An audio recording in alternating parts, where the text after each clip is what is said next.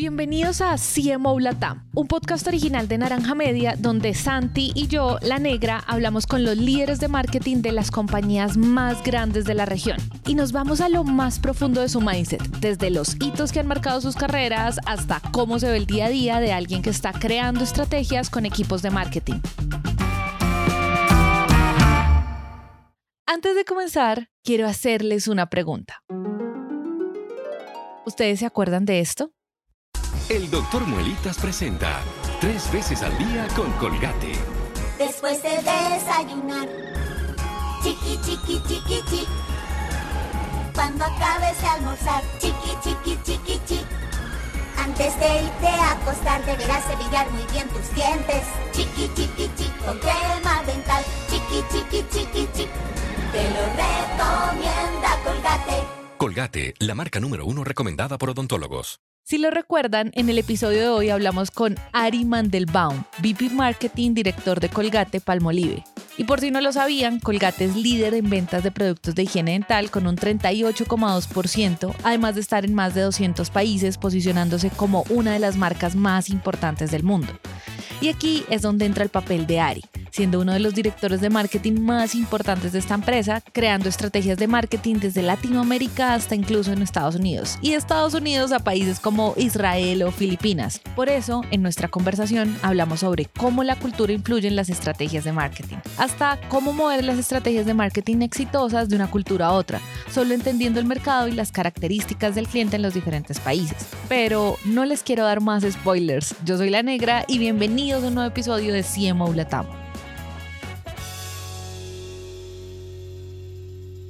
Te propongo algo que hemos aplicado porque la verdad, por más que igual yo te trate de preguntar un montón de cosas por donde vamos a caminar, puede que al final se me pase preguntarte por el lugar en el que tú sientes que tienes más experiencia o en, en donde quieres dar un mensaje puntual y demás. Entonces, casi que si digamos mañana tuvieras que crear una TED Talk o una conferencia, ¿hay algún tema en específico que tú digas, me gustaría hablar sobre ese tema para tenerlo por ahí presente? Mira, para mí, este, eh, la experiencia internacional y el hecho de, de, cómo te tienes que acoplar a diferentes situaciones y a diferente gente, diferentes mercados, eh, pa para mí ha sido una de, de, de, las partes críticas de mi carrera. Entonces, eh, vas a ver que voy a hablar mucho eh, de, ejemplos de cultura, de, por ejemplo, del Medio Oriente o de Asia y de Latinoamérica, que yo creo que es fundamental en, en cómo hacemos marketing, ¿no? Y y de lo que yo he aprendido. Entonces, quizás voy a hablar un poco más de eso. Eh, voy a hablar un poco de, de, de cómo ha cambiado marketing este, um, y de los fundamentals que hoy tenemos que tener eh, y de cosas que tampoco han cambiado, ¿no? Este, y, y, y, de cosas, o, o, quizás voy a mencionar conversaciones que haya tenido yo con, con mi equipo, porque pues creo que eso es lo que le da un poco más de valor a, a sus, este, a su audiencia.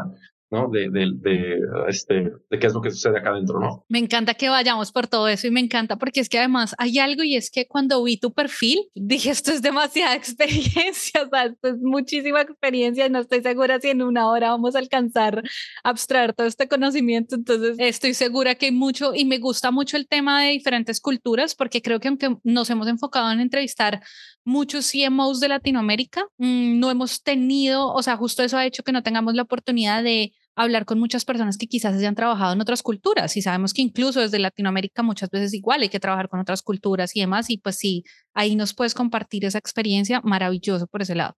Yo te propongo que entonces empecemos por un lado, ahora sí ya como que vamos entrando en calor y es, yo puedo ver tu perfil y todas las personas que, que te vayan a, a conocer pues pueden ver tu perfil en LinkedIn y van a abrir y van a conocer tu perfil.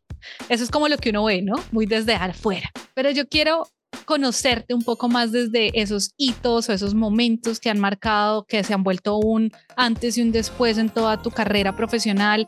Incluso, no sé, nos ha pasado que muchas personas llegaron a marketing y no era intencionado llegar a marketing. Entonces, como que comencemos por conocerte desde ahí. ¿Cuáles han sido esos momentos, parteaguas, decimos al menos en Colombia, de antes y después en tu, en tu carrera? Quise venir a marketing, ¿no? Eh, eh, incluso si voy un poco atrás de eso, yo estaba dudando si ser doctor o, este, o si tener algo que ver con algo comercial, ¿no? Eh, y después cuando me puse a ver eh, cómo iba a ser mi día a día en un hospital siendo cardiólogo y que me llaman a la mitad de la noche, etcétera, y pues de alguna manera siempre fui algo competitivo, este, pues decidí un poco más irme hacia el área comercial. Y aunado a eso, pues eh, mi papá y mi hermano habían trabajado en, en una FMCG, este, competencia hoy de Colgate. Y, y, pues bueno, se me hacía fascinante todo lo que, todo lo que se hacía. Eh, y entonces, pues muchas conversaciones eran alrededor de, de advertising, de cómo conectaba este, el mensaje con la gente. Cuando venía un Super Bowl, cómo te conectabas y veías esas piezas que costaban millones de dólares este, en, en producir y en ponerse al aire. Y pues poco a poco me fui jalando más para allá. Este, y entonces empecé a estudiar marketing y quise empezar a trabajar lo antes posible, ¿no? Porque eh, en el caso del, área comercial o del área de marketing, eh, tienes la, teoría y la práctica, y la práctica alimenta muchísimo eh, esa, uh, esa teoría. Entonces, quise empezar a trabajar este, lo antes posible. De hecho, entré a Colgate eh, ya siendo, eh, siendo becario y todavía estudiando ¿no? en la universidad. Entonces, para mí ese fue un momento en donde me di cuenta que trabajando en una, en una FMCG como Colgate, aprendí mucho más de lo que había aprendido en mi carrera. Y ese fue el primer momento. Eso pasa un montón, ¿no? O sea, como que cuando ese momento en el que contrastas toda esa teoría versus la práctica y te das cuenta que puff, hay un montón de cosas que funcionan, pero también un montón que en la, en la teoría suenan muy bien y en la práctica simplemente no lo logras, no logras que eso funcione. Sí, totalmente. Y ves a, a lo que te enfrentas todos los días y las situaciones competitivas y la, la manera de vender las ideas de manera interna y externa son completamente distintas. O sea, te vas a hacer una teoría, pero la, en la práctica vas a totalmente otro ritmo, ¿no? Y pues bueno, ya estando acá en Colgate, este, a los cinco años se dio la oportunidad de salir y es algo que yo estaba buscando eh, muchísimo, ¿no? Eh, salir de México y conocer o tener otras experiencias, las había tenido antes de, de empezar a trabajar y dije, esto es lo que yo quiero, ¿no? La primera salida fue a Nueva York, en la división de Latinoamérica. Eh, y pues fue, la verdad, bien distinto porque la primera vez que yo salía es la, emoción de estar fuera de México y de tener un poco de, de, de, perspectiva de qué es lo que sucedía en otros países fuera de México, ¿no? Y el conectarme con gente en Chile o en Colombia y entender este, cuáles eran sus pain points y qué es lo que estaba pasando con las categorías, pues eh, para mí fue algo que me, salió, me sacó de mi zona de confort. Número uno, por estar en el headquarter, en donde hay muchas decisiones estratégicas que pasan y te dan visibilidad. Estás ahí como con la boca abierta, volteando hacia arriba y, viendo que cómo, son las discusiones. Es, es el Disneyland y ves cómo se toman las decisiones y cómo, cómo se habla ya en, como decimos, en el Olimpo a veces. Tú mencionas algo que no suele ser común y es que incluso a veces pensamos que la cultura latinoamericana, o sea, la pensamos como una región, una cultura, o sea, Latinoamérica. Y tú dijiste, me sorprendía al hablar con gente de Chile, gente de Colombia. Bueno, pues tú, para quienes no lo hayan notado, tú eres mexicano. Eh, entonces, o sea, no sé, cuál es, o sea, si le diéramos doble clic, ¿hay alguna historia o algún detalle que tú dices, me sorprendió por, o sea, culturalmente hablando, me sorprendió que esos fueran retos o cosas que estaban sucediendo en otros países, a pesar de ser Latinoamérica? Mira, culturalmente hablando, creo que somos culturas, este, como muy, eh, este, muy acogedoras, ¿no? Somos, eh, hay, hermandad, ¿no? Nos encontramos en, en Europa y ya, este, eh, tu primer amigo siempre va a ser latino, ¿no? Por ejemplo. Este, entonces, como que hay, hay, hay mucha hermandad en ese, en, en, ese aspecto cultural y el tratar de entender qué es lo que hay atrás, porque eso dicta cómo debe ser tu estrategia de innovación, los productos, cómo debe ser el delivery de la, de la fragancia, por ejemplo, sale completamente distinto en diferentes formas. Entonces, mira, ese es un, un pequeño ejemplo, pero es mucho de, de, de tradiciones o, o, ingredientes muy particulares. Digamos, ¿qué pasa después de Nueva York? No sé si fueron meses o años o cuánto tiempo estuviste ahí, ¿qué pasa después? ¿Cómo, ¿Cuál es el siguiente momento parte aguas? Mi idea era siempre, pues, estar alrededor de Latinoamérica. Yo pensé que iba a estar en algún puesto de marketing después de haber estado en este puesto de, de, de región. Y pues, este, lo, lo, lo, lo chistoso de todo esto es que cuando estábamos en Nueva York, en el mismo piso estaba la división de, de, África y el Medio Oriente, ¿no? Y de repente pues bajábamos al comedor y estaba el presidente ahí y yo le preguntaba, oye, ¿y cómo va el negocio? Y no, no sé, haces plática de elevador, o sea, de, de pasillo. Y en una de esas me llaman y me dicen, oye, no, pues fíjate que hay esta posición para estar a cargo de, de, del negocio de Israel, pero estar basado en París. Eh, en la división de África-Eurasia, eh, en donde tenemos que mover el hub que está hoy en día en París hacia Dubái y necesito que nos ayudes con los procesos que ya conoces tú de Latinoamérica uh, para cómo poner un hub que se está moviendo y que está tomando nuevos territorios y al mismo tiempo que estás a cargo del negocio de, de Israel en particular, donde, donde tenemos un distribuidor ya por muchos años, ¿no? Y yo dije, ¿de qué me estás hablando? ¿Cómo? O sea, yo pensaba marketing, eh, a lo mejor ir a Centroamérica o alguna cosa así.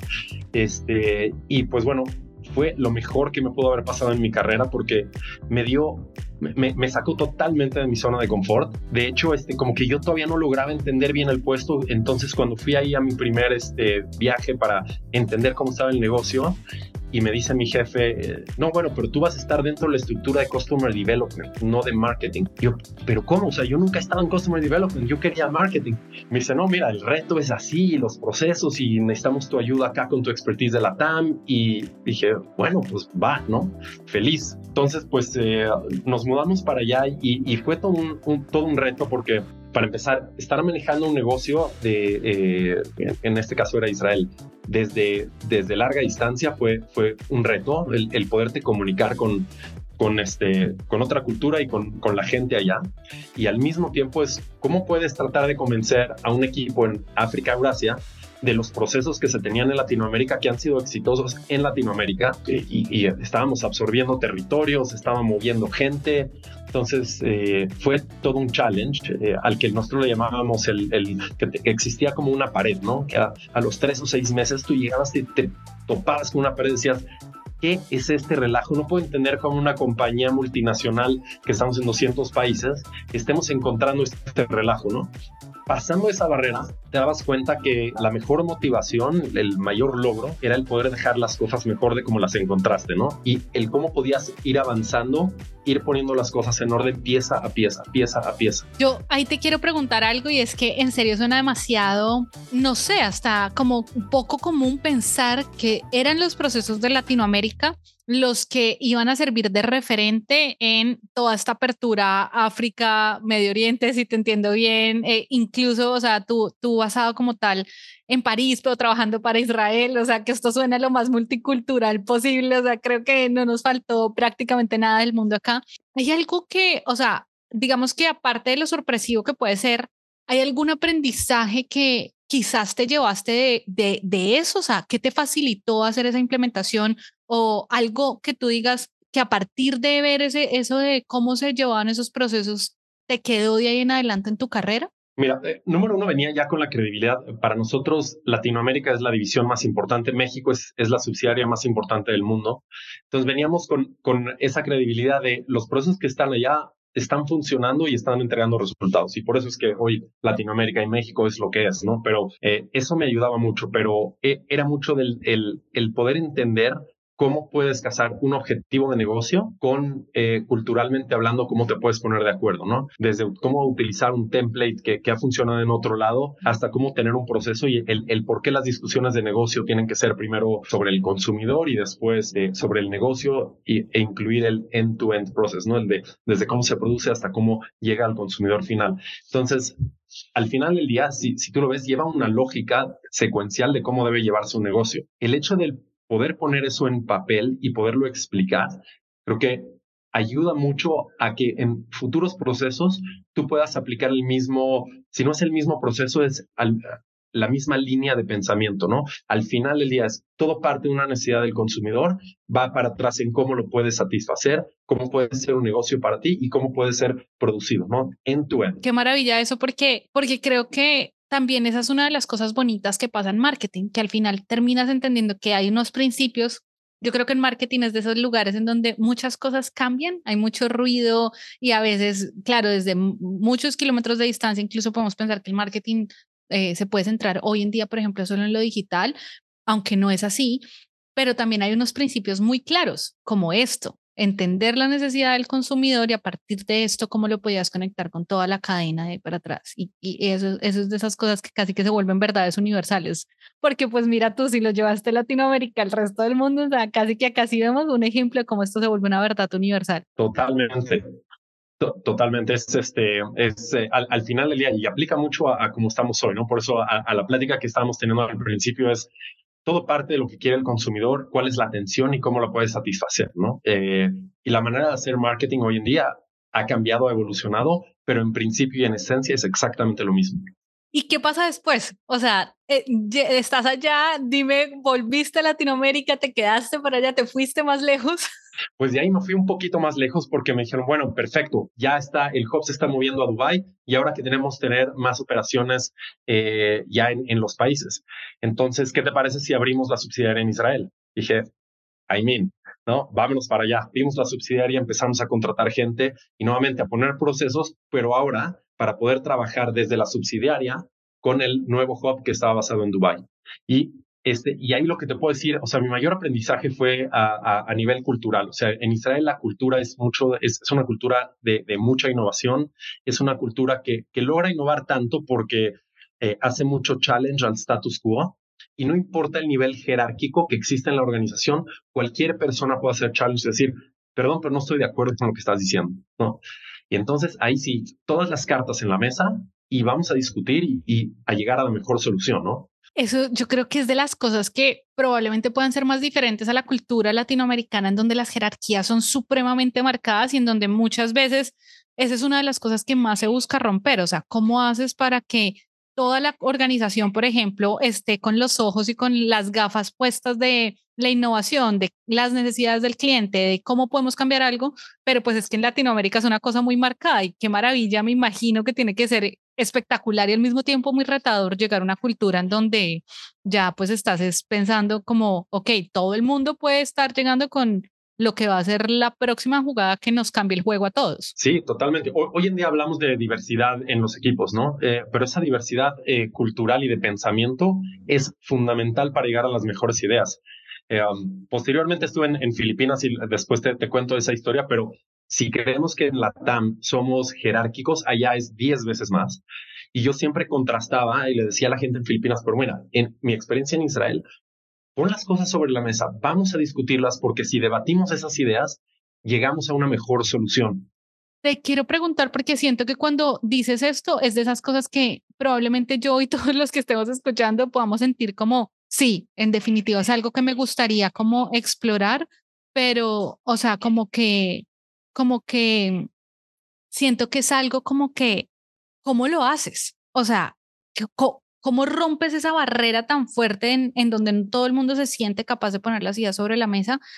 ¿Cómo, ¿Qué crees que veías en la cultura que funcionaba o que facilitaba que este tipo de cosas pasaran y que, y que hacen que uno de pronto pueda comenzar a llevar el cambio, así está en Latinoamérica, hacia una organización más de este estilo?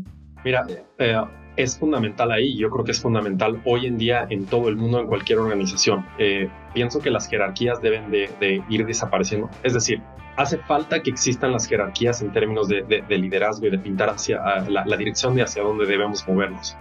Pero ah, hay, ah, hay, este concepto nuevo de liderazgo situacional en donde eh, hoy en día quizás eh, puedes cambiar y decir la, la persona de, digital sabe más que tú por más de que tú estés involucrado y tú sabes a dónde quieres ir, por la persona de digital es la experta en digital. Tienes que dejar que esa persona tome el lead cuando se habla de digital. Eh, estás hablando de alguna categoría, las personas que viven todos los días en esa categoría con ese producto, quizás tienen un poco más de conocimiento de los detalles que tú. Entonces, tienes que dejar que esa gente hable, ponga su punto de vista y diga, y diga sus racionales tú tienes claro hacia dónde quieres ir cuál es la dirección, pero ellos son quienes te pueden decir mejor de qué forma llegar allá. Eh, trata de quitar esas barreras jerárquicas.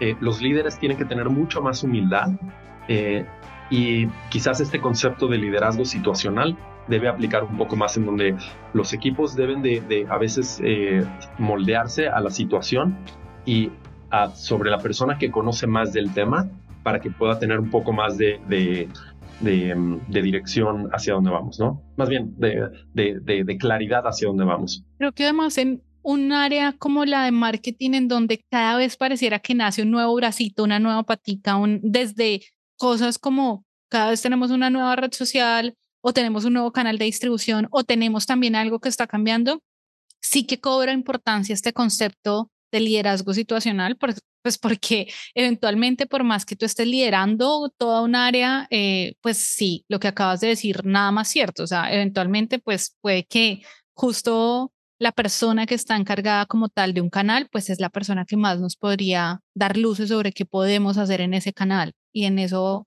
pues es una idea que es de esas cosas que dices y uno diría, es obvio y luego uno piensa, pero ¿por qué no lo hacemos, no? ¿Por qué no lo hacemos más en el día a día? ¿Por qué no funciona más en el día a día así? Claro, y, es una de las maneras en las que marketing ha evolucionado, ¿no? Esa, eh, anteriormente se tenía el control, las decisiones se tomaban de manera jerárquica. Hoy en día eh, el objetivo es conectarte con la gente y el objetivo es, es tratar de darle la voz a tu equipo, del poder tener eh, impacto en lo que hacen y además tienes expertos en la materia. Entonces, tú tienes que poner la dirección hacia lo que tenemos, hacia donde tenemos que ir. Y esa dirección siempre debe ir a satisfacer las tensiones eh, y necesidades de los consumidores, de la gente. Entonces, hay que permitir al equipo a que pongan sus ideas y nos digan cuál es la mejor forma de hacerlo hoy en día, ¿no? Y si sale una nueva plataforma o si tenemos una nueva idea de contenido, pues eh, quizás la persona de contenido va, va, a tener una mejor idea de lo que tú tienes. Eh, tú le podrás dar tips eh, con base a tu experiencia y poner la, la dirección o, o, corregir la dirección hacia donde se está yendo, pero en términos de contenido o en términos de plataforma, dejemos al experto que ponga las cosas sobre la mesa. Y entonces de ahí te vas a Filipinas, o sea, de Israel vas a Filipinas, literalmente has recorrido el mundo, sea, e, esto es, creo que eres la persona que ha viajado más de que, o sea, en cuanto a su rol, de las que hemos entrevistado. O me salte un país, hay un, otro más intermedio. De, de hecho, de, de, Israel, este, hice un stop en México, este, por tres años. Me dijeron, oye, bueno, eres mexicano, llevas diez años fuera, eh, esta es la subsidiaria más grande, ¿por qué no vienes a manejar aquí el negocio de cuidado oral, que es el, como el corazón de la, de la compañía, ¿no? Yo, cuento que la adaptación de regreso a México después de 10 años fue más complicada que haber llegado a un nuevo país. Tú cambias en 10 años, tú tomas ciertos cambios en tu vida, direcciones, te abres la mente de alguna forma, eh, pero en México las cosas suceden a diferente ritmo, ¿no? Eh, es decir, las cosas se movieron en su propia dirección. Entonces, tú vienes con la expectativa de lo que tenías hace 10 años, pero la realidad es distinta ese ajuste, ese choque entre realidad y, expectativa, es, es, más difícil ajustarse que cuando llegas a un país completamente abierto y dices, no sé qué esperar. No hay, no hay una expectativa, hay completa apertura y es más fácil adaptarse. Pero tienes toda la razón. Uno además creo que sobre su propia cultura, yo pienso que de hecho una de las cosas más bonitas de tener la oportunidad de viajar o si es, si es posible incluso de trabajar en otras culturas, es que uno comienza también a a tener una apertura mental diferente y justo creo que lo más difícil es llevar de, vuelta esa apertura mental, pero a dónde eres, de dónde estás y a comenzar a, a, decir, bueno, sí, yo me acuerdo que esto era así, pero de pronto puede ser diferente o ahora cambió, porque que, creo que al final se parece mucho como porque uno en su propia ciudad o en su propio país le cuesta tanto tener la actitud de turista que uno tiene cuando se va al otro lado del mundo y pues así esté lloviendo, de todo sale, todo se lo disfruta, va, conoce cafés, conoce de todo, pero cuando estás en tu propio país ya, uff, te cuesta un montón. Y creo que muchas veces eso también pasa en el campo profesional. Me, encantó tu ejemplo porque creo que es el excelente paralelismo de, de lo que sucede, ¿no? Cuando estás fuera, además, eh, estás con gente que está en tu mismo mindset, que está con la misma apertura de conocer y de relacionarse con la gente porque pues está llegando ahí nuevo, ¿no? Entonces estás viendo quién va a ser tu familia, tus amigos, etcétera. Cuando tú regresas a tu país, eh, pues ahí ya, tienes tu grupo de amigos, eh, o sea, gente, o sea, apertura, ¿qué, no? O sea, hemos sido amigos por 20 años. Entonces, eh, viene alguien diferente al grupo y es como, literal, es un alien cuando hablas con los expats en ese país, pues están totalmente abiertos y quieren conocer, saben que su tiempo en el país es limitado y quieren acabarse el mundo ahí, ¿no? 100%, 100%. Yo creo que sí, me pasa y siento que es de las cosas bonitas que puede fomentar el trabajo hoy en día, el trabajo remoto, pero también esas empresas como, bueno, o sea, empresas que te permiten hacer lo que tú has hecho, que es tener una experiencia multicultural, permite justamente llevarse eso y como como con otros ojos, es curioso, pero uno incluso puede como ponerse unas gafas diferentes y ver con otro color la misma situación. Y eso en marketing creo que además le puede terminar dando a uno muchísima perspectiva también, mucha apertura necesaria. Total, y, mira, el, el, ejemplo que yo siempre cuento y que hasta a veces me pone la piel chinita es que yo siendo judío y habiendo representado a Israel en el hub que estaba en el Medio Oriente, de repente estábamos en una reunión y estoy, está la persona del Líbano, estoy yo, la persona de Saudi Arabia, etcétera. Entonces, eh, en eso dicen, bueno, y de, de Israel viene Ari, y, y, en eso ya se sientes esa, esa mirada en, en, en, el cuarto en donde te voltean a ver y, o sea, y el, el, enigma de pues, quién viene de Israel, estamos aquí en, este, en territorios árabes, etcétera. Y y lo que me encanta de, de, culturas así es que la gente tenía total apertura. O sea, hoy, hoy en día te digo, han, pasado 10 eh, años de que estaba en, ese juego, casi sí, 10 años, eh, y me sigo escribiendo con la persona de Irak en todos los cumpleaños. Y y terminamos siendo amigos porque en compañías así es donde dices, aquí no, no existe la política, aquí sí somos hermanos, ¿no? Y entonces volviste a México. ¿Y qué pasó a los tres años de México? Esto está muy interesante porque yo nunca había saltado tanto en países en una entrevista, entonces estoy fascinada. Estábamos aquí en México y en eso me dicen, bueno, mira, este, uh, eh, ¿qué te parece si vas a llevar marketing a Filipinas? Filipinas, o sea, yo estaba abierto a irme a cualquier lado del mundo y dije, oh, Filipinas, no, no, lo tenía en, en, el scope. Dije, pero pues vámonos, ¿no? Este, lo platiqué con mi esposa, ya teníamos tres hijos. Sí, entonces dijimos, ok, Filipinas, y entonces nos empezamos a averiguar de Filipinas y nos dimos cuenta de, del fantástico país que es, las similitudes que tiene con Latinoamérica, pero, pero es gente muy, muy agradable, muy este, eh, acogedora, es como, como en Latinoamérica. Llegué allá y la gente me mandaba cosas de comida este, al hotel y nos decían, aquí nosotros somos tu familia, ¿no? Y lo que necesitas y, y, y era genuino, ¿no? Gente de verdad este, a todo dar. Pero bueno, ¿qué pasa? Llega la pandemia. Y pues bueno, creo que ha sido uno de los retos más grandes que hemos tenido a nivel personal porque es cómo te adaptas a una cultura, a un nuevo país, cómo conectas con tu equipo, que es finalmente otra cultura, por más parecidos que sean, son uh, latinos, asiáticos, eh, en una situación en donde el negocio tiene que salir adelante, pero no, estás, no te estás viendo ni siquiera físicamente. Wow, o sea, qué reto, qué reto tan grande a nivel personal y luego a nivel profesional, porque pues no sé, no sé qué, qué, qué experiencia, si tienes una anécdota de eso, pero a mí me parece que suena como locura máxima uno llegar a un país, luego tienes al, no sé, muy poco tiempo, tienes una pandemia encima que sabemos que a todos cambió el paradigma de cómo se hacían las cosas y bueno, tienes toda esta adaptación. No sé si tienes alguna historia en particular de, de alrededor de esto, o sea, de algo que haya quedado, que haya sucedido ahí en, en ese tiempo. Mira, mi, mi puesto en, Filipinas fue una de las cosas que, más me ha marcado en mi carrera de, de mercadotecnia. El, el, el, sí, el entender la cultura, pero además justamente estábamos, o sea, todo lo de digital transformation se, se explotó en ese momento, ¿no? Y más, más en Asia, donde la gente está muy conectada. Entonces, eh, el challenge que teníamos, sobre todo para Colgate, para Colgate Palmolive ya nuestro negocio está principalmente basado en cuidado oral y cuidado del cabello, ¿no? Somos líderes en, ambos segmentos. Entonces, eh, cuando viene una pandemia y no hay interacción social, son categorías que pueden sufrir, ¿no? Pero a la vez, ¿cómo las puedes poner ante el gobierno que son de primera necesidad? Porque la gente se tiene que seguir lavando los dientes, tiene que matar incluso bacterias y virus que tienes en la boca y, este, y, pues bueno, también eh, la, la higiene personal es importante. Entonces, ¿cómo lograr hacer ese caso con el gobierno para dejar que la distribución de nuestros productos siga pudiéndose mover entre un lado y otro. Siguiente es cómo podemos conectarnos con la gente en un momento tan sensible, ¿no? Eh, eh, hubieron bastantes muertes en, Filipinas porque el cuidado de salud no es como es en un país desarrollado, ¿no? Habían medidas muy estrictas, pero además tenías, o sea, hay comunidades, son 7.700 islas en, en, el país, es un archipiélago. Entonces, eh, no todas las islas tienen hospitales de como lo tiene la, isla principal de Luzón, donde está Manila. Mucha gente salió afectada con la pandemia y habían muchos debates de, en, la crisis, deberíamos de, de, quitar nuestra inversión y dedicarnos este, simplemente a tratar de distribuir.